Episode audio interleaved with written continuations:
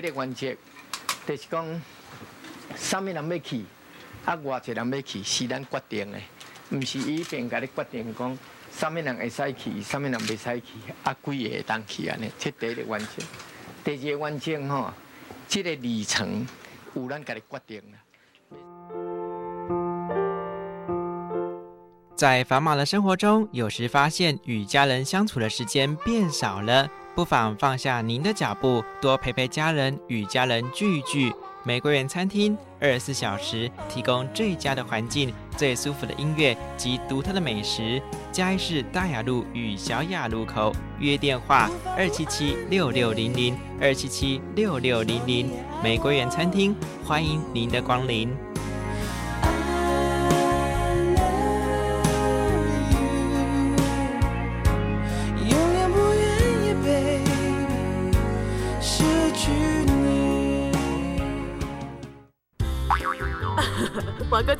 咋样啦！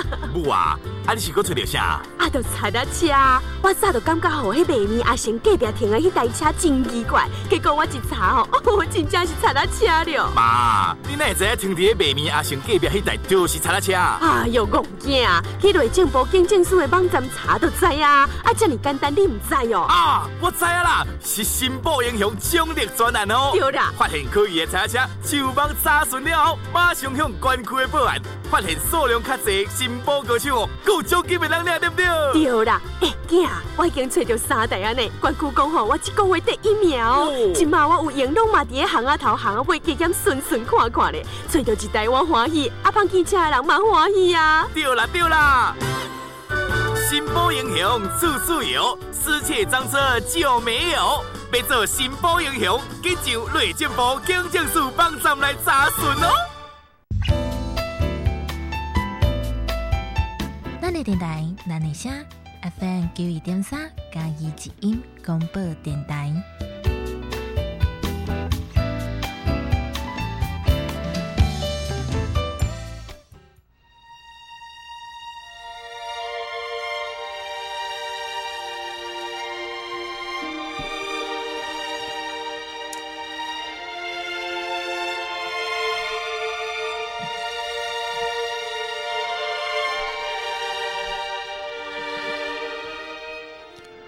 各位听众，欢迎你收听《喜乐的生命》这个节目。我们喜乐的生命今天非常的高兴，请到纯继善老师以及他的夫人到我们的现场来接受我们的访问。陈老师以及陈夫人，你们好。你好，你好，好。哎，是不是也跟我们听众问候一下？哎，各位听众，大家好，家好，好，谢谢。我知道。你们可以说是一对啊，非常有爱心的啊，这个夫妇，你们帮助了很多很多的人。当然，你们愿意这样做，主要是因为你们有一个非常美好的啊信仰。那你们能不能谈一谈这个你们得到这样一个信仰啊的这样一个过程？是不是请陈老师先帮我们谈一下？哎，好，谢谢。呃，我是从小呃就领洗。其实我们教会里面的规定，生下来不久就领洗了，对过去那些很模糊，但是后来长大了以后，呃，有接受过教会的这个所谓的呃主日学，然后教理问答，那是最初步的一些信仰。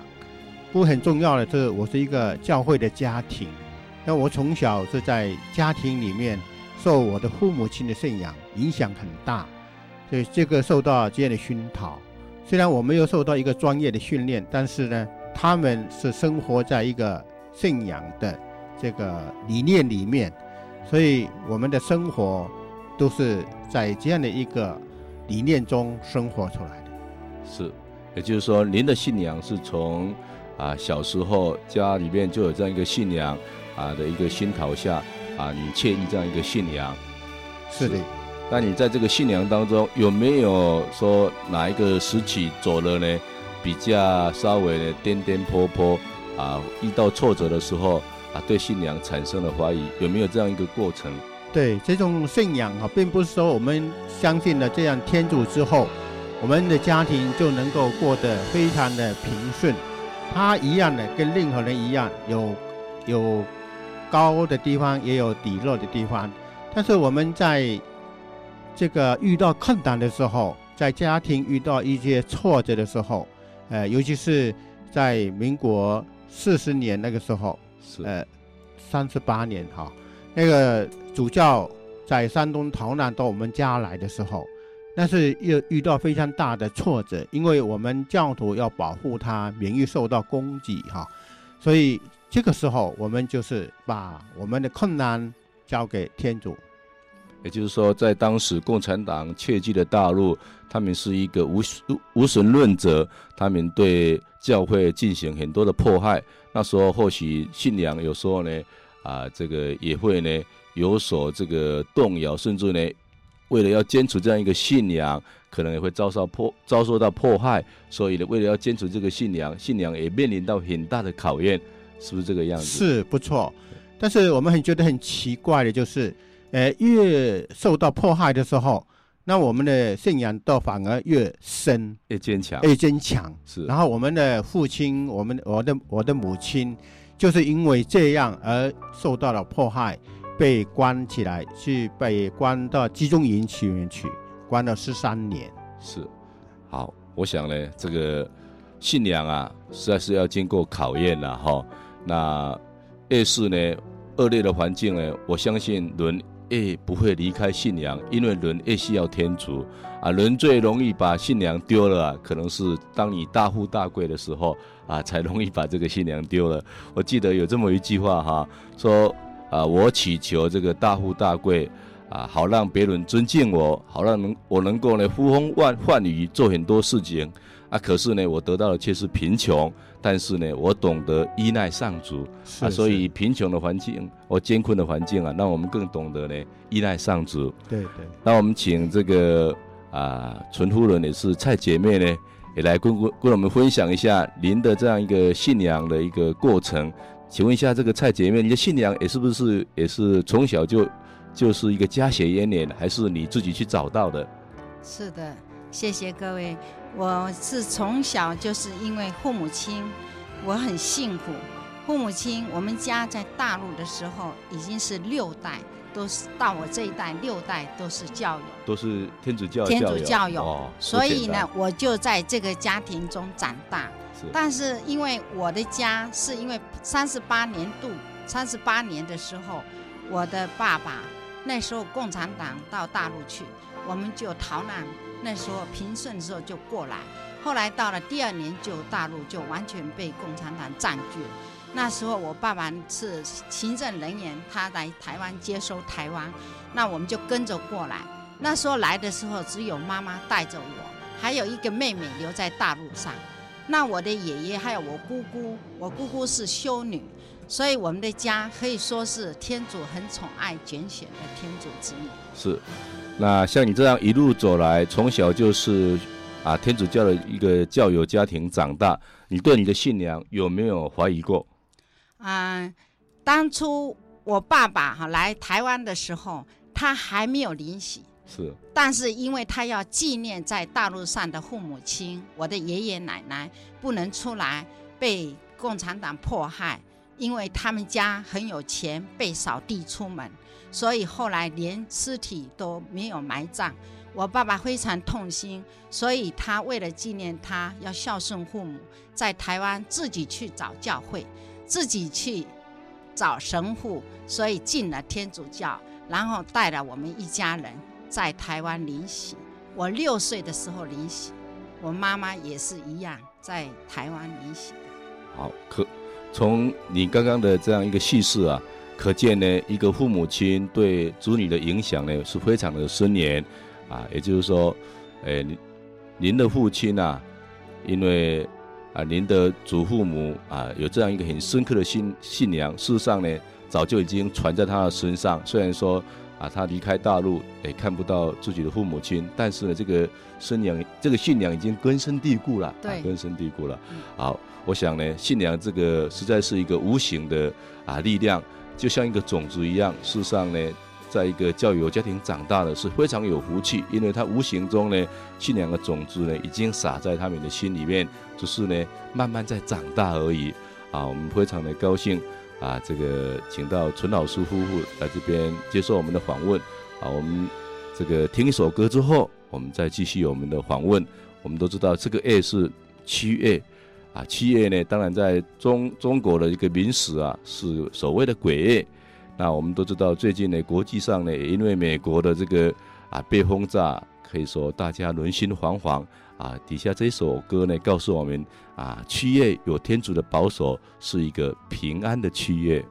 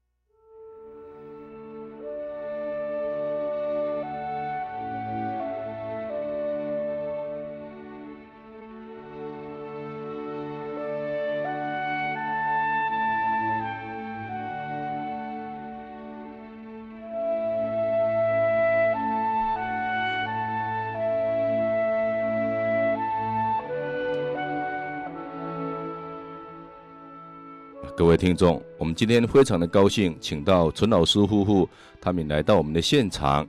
啊，陈老师夫妇啊，是一对非常虔诚的基督徒。啊，他们的虔诚不只是在表现在敬拜啊天主的这个这个这方面，最重要是他们有实际的啊一些爱的行为。那我们得看到一个虔诚的基督徒啊，他们在。生活中必然会有天主的很多的恩宠，啊，我们都知道天主呢，他爱那一些敬畏他的人，啊，以我个人，我也感觉天主对我真好，啊，对我的祈祷呢，也常常能够俯听。比如说今天这个早上啊，我家隔壁邻居啊，啊，这个大吵闹，啊，我赶快呢回到呢这个家里面呢，啊，为他们祈祷。哎，想不到呢。他们很快的这个吵闹呢就结束了，我感觉呢，哎，这个也是个温宠啊，所以天主的温宠呢，事实上呢是无所不在。那我首先请教啊，这个蔡姐妹，这个您有没有感受到天主的温宠在你的身上啊？要不要跟我们分享一下？谢谢。其实我要讲天主给我的爱，给我的温宠是说不尽。讲不完，但是我现在要告诉各位的是，因为当我开始认识他、归向他的时候，我这个可以分享他给了我多少的爱。第一个，从我还没结婚的家庭开始，我有一次我的弟弟五岁的时候就得了白血病，那时候是大概是三四十年前，医学非常的缺乏，而且又。耗尽了所有的家当，家里的钱。爸爸是一个公务员，后来就用自己的血给他打针。他因为是白血病，那时候的血癌根本没有办法救。第二个就是我的弟弟，我的弟弟一个已经二十八岁，他发生了车祸。那个时候，因为他刚刚上任当经理，他是一个电机工程师。非常的优秀，可是呢，天主在刹那间因为车祸，那时候没有戴安全帽，所以在被货车拖了一丈多尺，结果也是这样子失去了他的生命。所以在我们的生活中，天主给了我们信仰，依靠他，所以一路上这样子很坚强的走过来。可是我的爸爸妈妈从来没有对天主抱怨过。因为我们知道，对天主的爱、赞美是一种力量，要依靠他。所以我觉得我爸爸妈妈他的信仰是这样的很深，我们就学习跟他走。后来呢，天主让我们家里所有的人就从艰苦中走出来。现在我的弟弟们大家都非常好，弟媳妇也是教徒，他们都归向天主。所以这是一个天主给我的一个恩典。这是我还没结婚以前我的家，后来我结了婚，我为什么会跟我现在的陈老师结婚？天主的恩典真的为我们安排了一个非常好的一个机遇。我在护理学校毕业以后，就到了若瑟医院去服务。我前天也去看了我们的院长，老院长松桥院长，虎尾若瑟医院院长，他是我们的媒人，他真的非常好。我那时候在住院部，那他呢？我的先生呢？那时候是在念大学，因为我们的院长是外国人，所以他经常在大学，他读的是他读的是英文，所以来跟他处理英文文件。暑假的时候，院长知道我是福建人，所以他就把我这位陈老师，我的另一半，也介绍给我们认识。当初我们是因为。一个什么缘故？我已经有了一位医生，还没有订婚。但是我妈妈她真的是非常的抉择，很有智慧。她说：“这位老师他是一个非常好的教友，可能为你来讲非常适合。医生他有给你实质上的物质享受，可是没有精神生活。的确，我妈妈非常的。”他不在意计较钱的多少，但是他把他的女儿终身托付给一位一个好的基督徒。所以我先生是真的一个是很好的一个教徒，我就是这样的得了天主的恩宠。是，哇，我听了这样真的是非常的感动哈。这个陈老师，你听了刚刚啊这个陈妈妈的分享啊，你会不会觉得呢？这个能够娶到这个陈妈妈啊，也是一个天主的天作之合啊，也是天主的恩宠。这是也是一个恩宠。是，呃，实际上我个人哈。也是觉得我这一生中现在能够有这样，这真的是天主的恩宠，一直陪着、培养、陪着的我。我从大陆逃出来的时候，我在大陆没有受过任何的教育，我只读过一年的私塾，所以到台湾来的时候，根本就很多很多现在的这么数学啦、那些英文呐，什么都不懂，地理历史什么都不懂。但是我年龄已经到了十六岁了。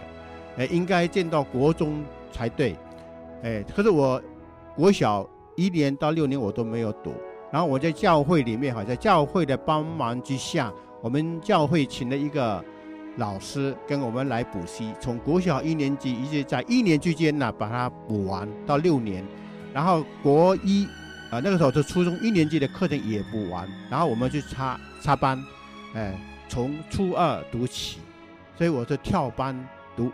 读到初二，读完了以后，然后以这个，呃，这个当时的一个证明哈，就是说我的年龄已经到那里了，然后我们就跳班，然后就考上高中，然后一路这样走下来。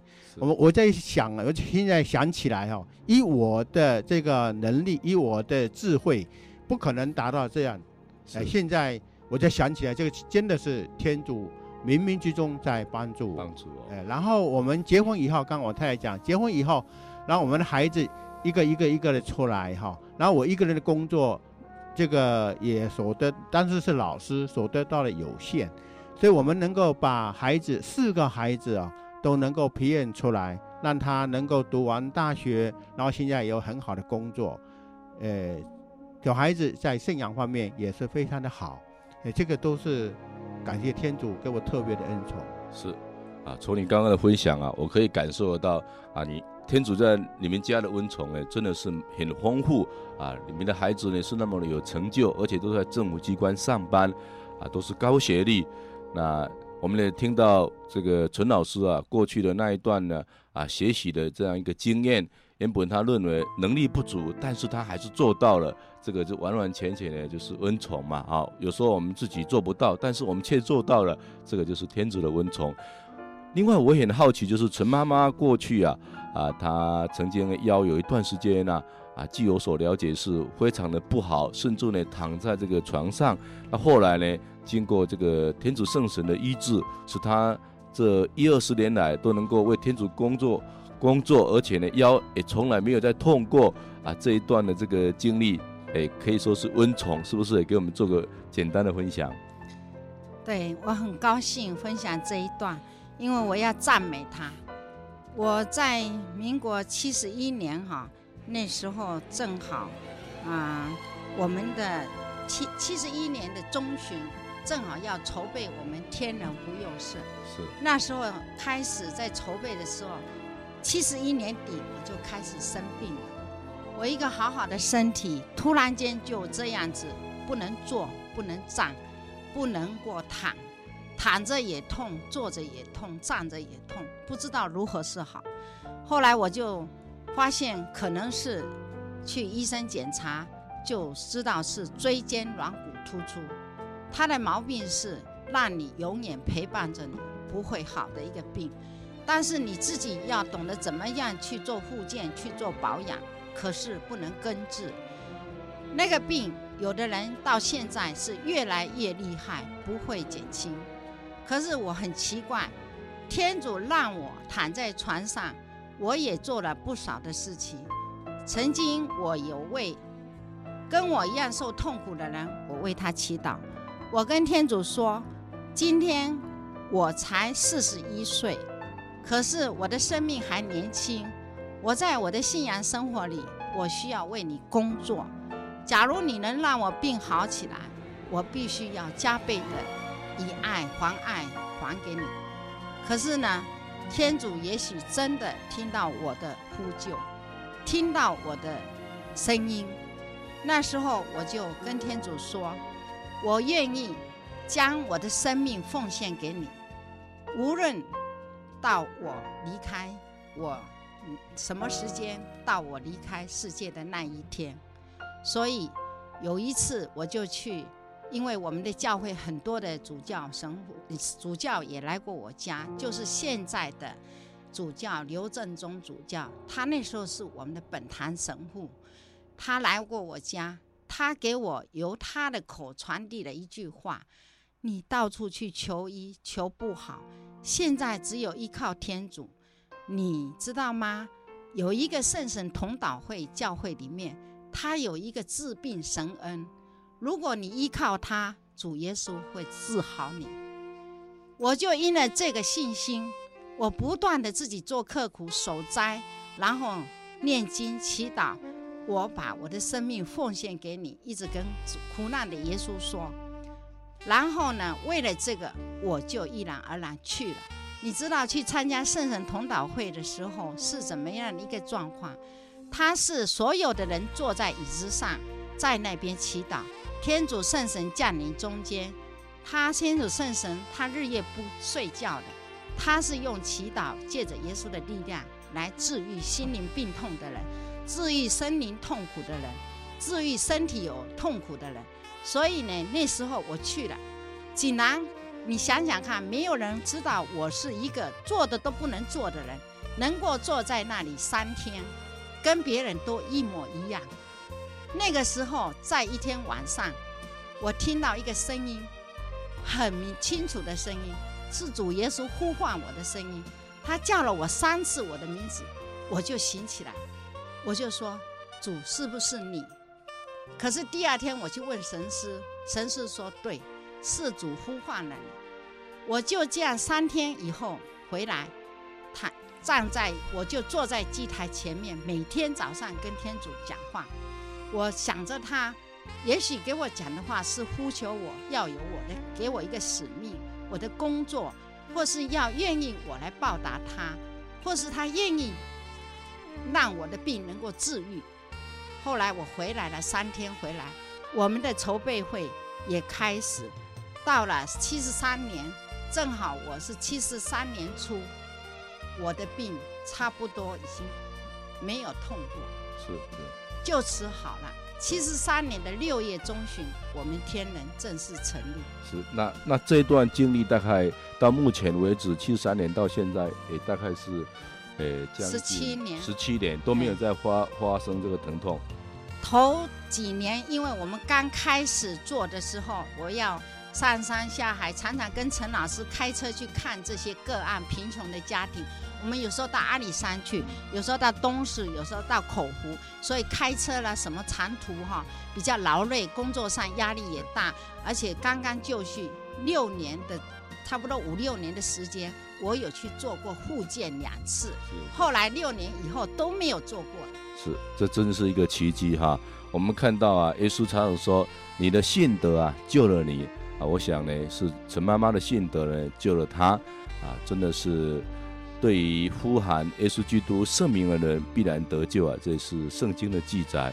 我们看到呢，天主是这么的慈悲，愿意每一个人得救。相信听众，假设呢你愿意的话，你可以呼喊耶稣基督的圣名，你也必然能够得救。好，我们再听一首歌，再继续我们的访问。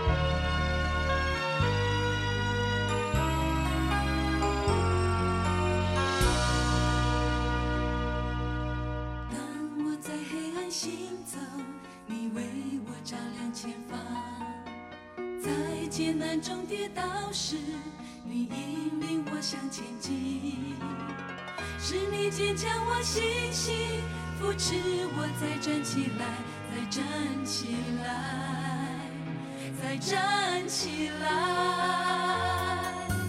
当我心里在流泪你为我轻轻拭去。我无助的时候，你看见我的孤独，是你陪伴我身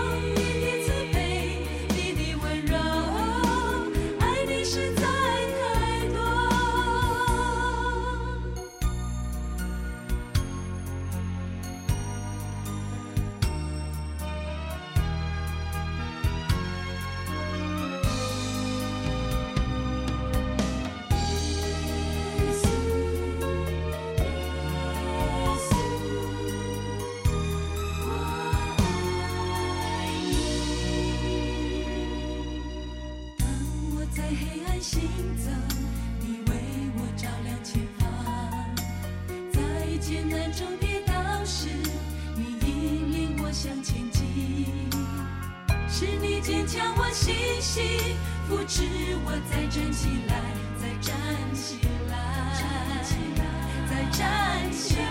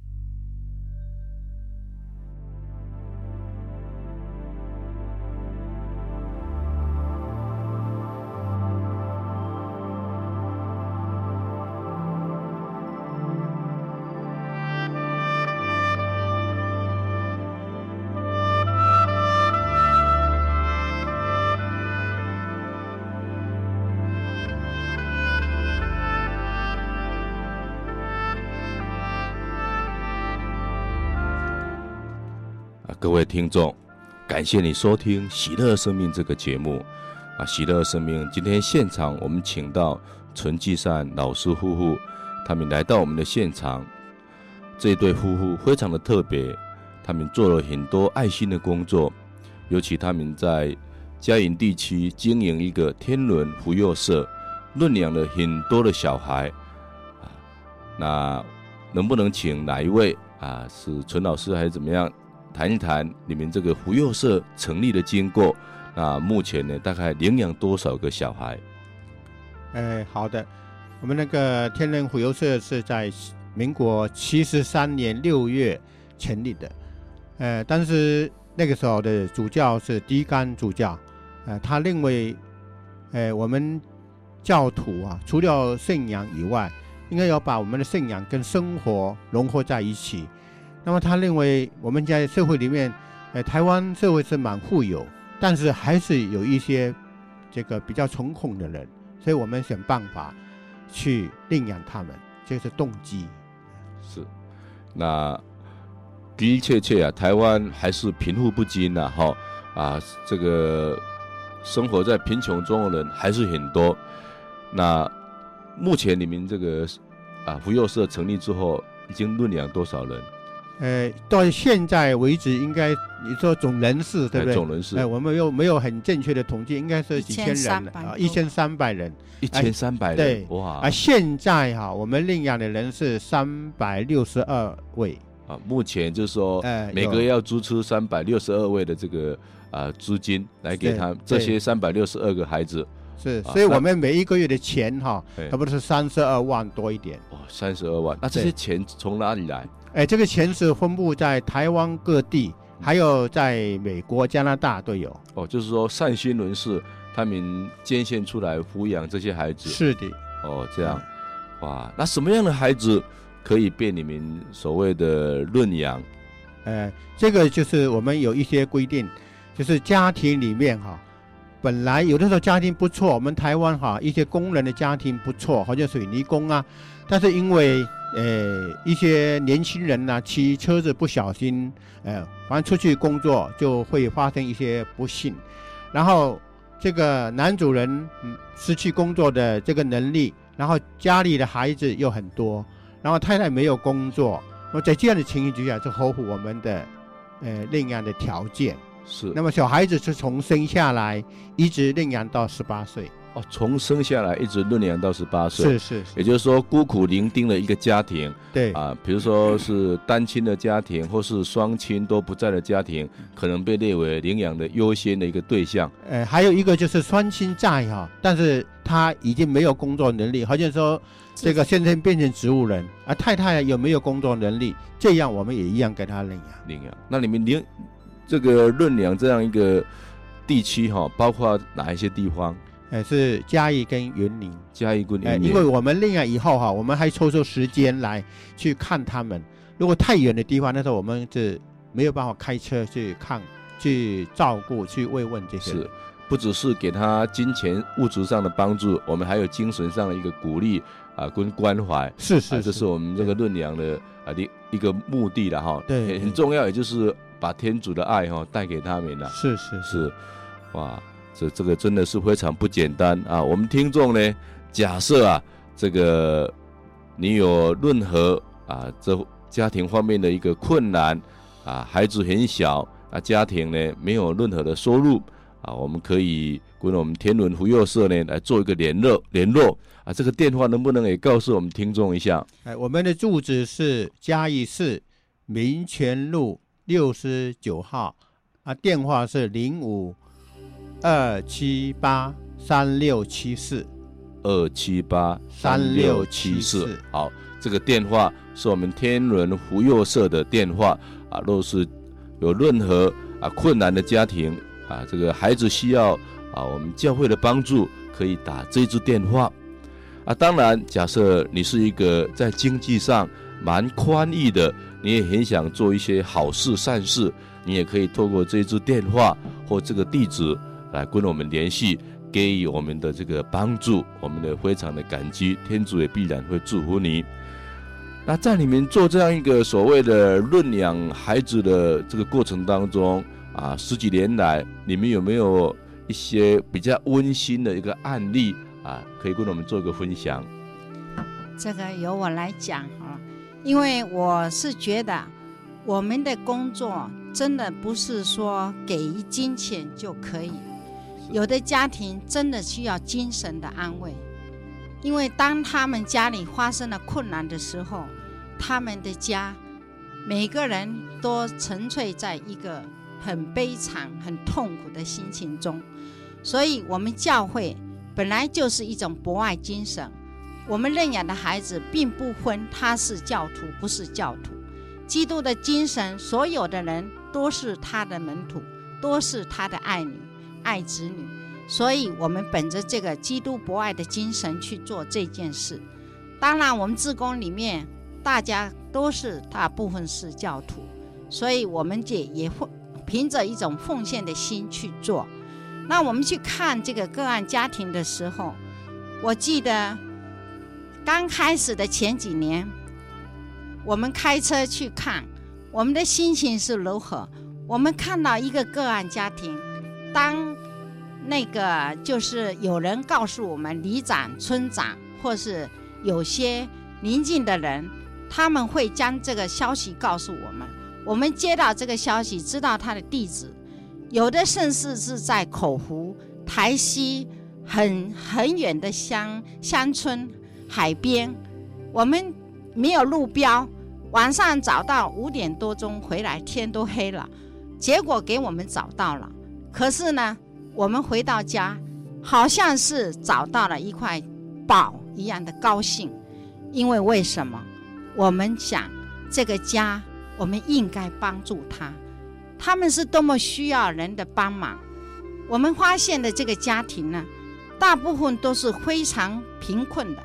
曾经有的家是屋顶没有没有那个天花板，底下地是没有水泥地，是土的地。米缸里的米是空的，米缸是空的，棉被没有棉被套，房间房屋没有那个窗户，就用一个布袋盖着。甚至于有住在猪窝里面，这样的家庭，难道政府都没有关心他们吗？我们有一个疑问。可是这个问题，我们后来发现，因为政府的规定，他们有这种一块祖产的地可以住，就是你有房地产，你不能接受平民救济，一级平民、二级平民都没有，所以他们在这种无奈之下。因为父亲、母亲甚至于车祸，像海边的，他们是甚至于是有的是出去打鱼，一去父母亲去了就不回来，然后那个孩子非常小，三岁、四岁、五岁、六岁阶梯式的哈，就是有奶奶，奶奶年龄大了，她也没有能力赚钱，没有生计能力。你说这个家，这个路非常的长，我们是不是需要去帮助这些人？现在我们帮助的孩子中间，他们也渐渐长大了。最温馨的是，孩子最近我发现，我们在十十七年前，今年迈入第十八年。十七年前帮助的孩子，那时候才三年级，九岁的孩子，一年级的孩子，四年级的孩子，五年级的孩子，现在已经大学毕业成人了。他们回来找这些老奶奶，陈妈妈、陈奶奶，他们都非常的温馨。回来为的是什么？他们知道知恩回报，这是我们感到非常高兴的一件事情。孩子们毕竟知道，他因为从小他有我们帮助他，母亲再三的叮咛，奶奶的叮咛，告诉他，人家帮助了我们是我们的恩人。我们将来也要像这些志工妈妈一样的去帮助别人，所以他们回来认养，有的甚至在家里教书，有的是在政治大学里面工作，还有的是在国小教书，还有是工程师、会计师都有。所以这些孩子呢，有一天我感到非常温馨的就是，我在办公室大概还。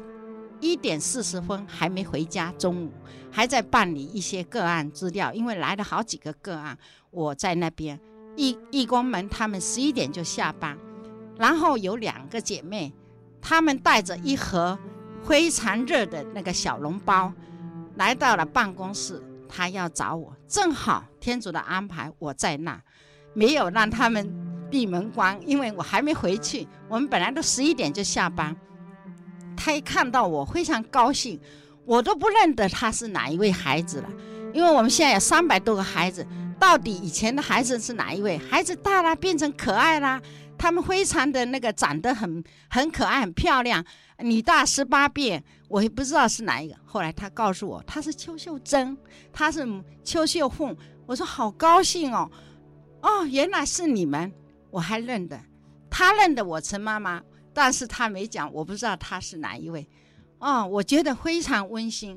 他回来告诉我，陈妈妈，我现在在工作，我看到你都没有变哦，你还是跟以前一样，所以我要想回来帮忙你这边的孩子，我们也要各自认养一个。这个是真的是一个非常的天主的爱，让这些人也懂得回报。这是我们唯一做志工妈妈们感到这这样的工作是多么的有意义，因为让孩子也变成他知道要怎么样去帮助人。假如我们社会大家都有这样的一个观念，互相帮忙，那贫穷的人是会越来越少。我发现我们现在经济越困难，贫穷的人是越来越多。是，哇，听了陈妈妈啊这这一段呐、啊，这个温馨的一个啊描述啊，我真的非常的感动。陈妈妈，我我只能说你是贫穷人的妈妈啊，贫穷人的母亲啊，真的呢，你让我非常的敬佩啊。天主说，你为那个最小的弟兄啊所做的，就是为我所做啊。真的，你们为天主呢，实在做了非常多的事情。你们把天主的爱呢，真是透过呢你们所做的工作呢，啊传出去。我知道你们做这些事情都是助工啊，都是志工，真的是呢天主的爱在你们身上啊，你们才愿意呢把这这样的爱呢也传给别人。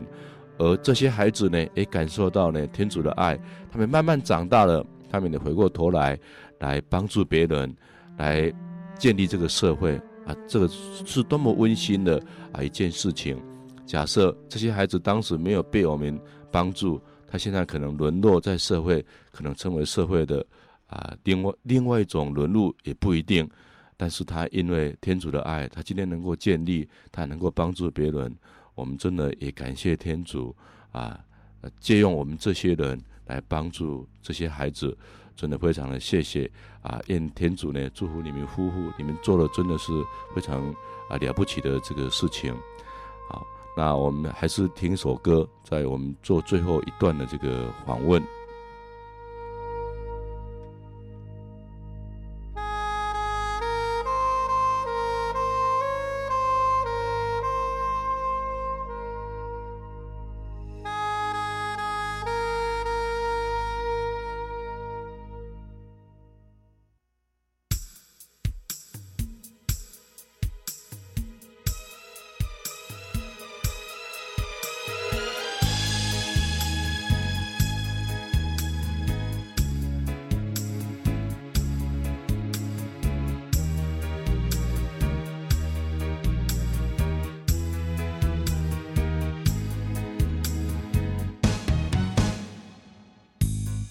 星星一样多的人啊，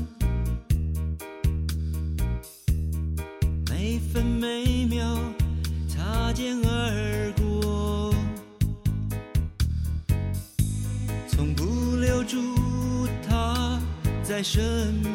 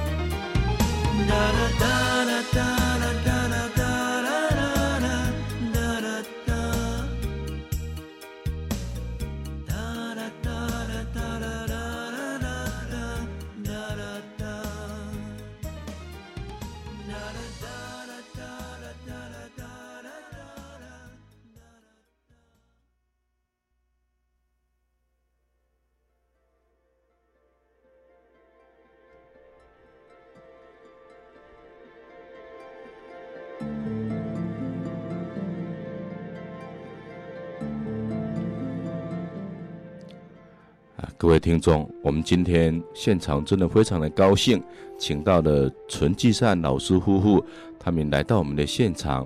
纯老师夫妇啊，他们可以说是慈善家，做了很多的慈善工作，也得到了政府很多的肯定。比如说，他们八十七年曾经得到内政部文化工作慈善奖，也得到省政府所颁布的社会工作服务奖。啊，陈妈妈也曾经在那年又得到了嘉义市的这个模范母亲奖，以及海军啊舰令部的模范母亲奖。当然呢，免不了很多的电视的采访啊，这些这个荣誉完完全全是因为他们啊行了很多的善事啊。也就是说，圣经所说的，我们的光啊，应该照在人前，让人看到，因为。每一个基督徒应该是山上的光，啊，不是呢放在斗篷下的光，应该把它照亮，啊，这个普世，使这个黑暗能够不断的除去。那我在这边呢，也要请教一下这个陈妈妈，啊，在你做这样一个慈善的工作这个过程当中，我们都知道这个工作呢可以说是啊非常的辛苦，没有任何的报酬，没有任何的代价。能够一做做了将近二十年，是什么样的一个动力，什么样一个力量，让你能够做这么久？能不能跟我们分享一下？是的，我想我们的主耶稣曾经在圣经上讲过一句话，他说：“凡为我弟兄中最小一个所做的，就是为我所做的。”所以我就觉得他讲的这个话，我们是他的门徒，我们必须学习他的精神。而跟他一起做爱的工作，我就是因为这样的一个理念，我一直在想，我是一个基督徒，我得了他那么多的恩宠，得了他那么多的爱，我该怎么样来回馈他？所以呢，我就就决心，在我有生之年，我一定决定把这个工作一直做下去。这就是我来答复天主给我恩宠的。一个回应，哎，是好，那我们是不是也请陈老师分享一下啊？您也是这个机构的一个负责人，当然呢，也是这个机构的职工啊，是不是也是同样跟陈妈妈有同同样的心情呢？还是有另外不同的一个解读？是，哎，我我刚才要补充一下，刚才主持人说我们这个认养人都应该是很比较富裕的，呃实际上哈。帮助我们的那一些人，大部分就是家里并不是很富裕，好像说那个加拿大的一个老刘，他的名字就是老刘，哎，他给我们领养了好几年，领养两个孩子，听说他就在那里哈，就是收收集垃圾的这样的一个人，所以我们就说同病会相怜呐。就是这样的一个情形。其实我们今天两位也，我们两个人接受你的访问呢，我们也觉得不敢当，因为这个工作哈，绝不是我们两个人在完成的，所以我们一定还要谢谢我们的所有的义工。是，呃，我们只是两个代表，呃，来这里接受访问而已。因为这个工作如果没有呃我们的职工啊，没有我们的主教的支持、神父们的支持啊，还有所有大众哈。那个提供金钱人的支持，那我们也没有办法把这个工作做下去。是，这个工作完全是要有很多人的帮忙。哈，是。那事实上呢，你不一定要很有钱，最重要的是你要有一份呢慈爱的心啊，慷慨的心。对。那我们看到呢，呃，这个慷慨的心，反而是穷人呢啊，比富人呢啊更有慷慨的心啊。从刚刚陈老师的叙事，好，最后呢。是不是两个人呢？哎，愿意不愿意给我们分享一下？有没有哪一句这个圣经里面的圣言啊，对你们很有帮助啊？你们很喜欢它，那也可以跟我们听众做个分享。我愿意跟各位说，如果你无论你是教徒不是教徒，当你认识他，你可以依靠他。主曾经说过：“口渴的人到我这里来喝吧。”凡相信我的，我必要在他心中流出活口的江水。那我们也知道，我们认识了主，确信了他，他给了我们一切的爱。那么他的爱就存留在天主内，那存留爱的也在天主内，存留在天主内的也存留在爱内。哇，感谢赞美主，陈妈妈这一段的叙事啊。告诉我们，一个人啊，有了信仰是多么的重要。当我们没有信仰啊，我们的人生呢，真是呢啊，像没有方向的船一样，不晓得到哪里去。这是人最大的悲哀。当然呢，我们认识了主，我们就认识了爱。当我们有了爱呢，一切变得更光明、更有希望。各位听众，你愿意认识耶稣基督吗？若是你愿意认识耶稣基督，请跟任何的。一个天主教的啊教堂神父或修女或者是教友做联络，相信他们一定会带领你。最后，愿耶稣基督的平安温从与你们同在。下个礼拜同一时间再会。